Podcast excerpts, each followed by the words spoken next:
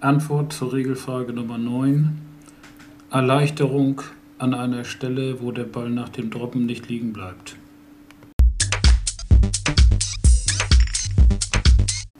Nachdem ich nach Regel 14.3b und 14.3c zweimal richtig gedroppt habe, aber beide Male der Ball aus dem Erleichterungsbereich hinter dem Ball wieder in den Bunker gelaufen ist, muss ich den Ball an der Stelle, wo er beim zweiten Droppen den Boden berührt hat, hinlegen.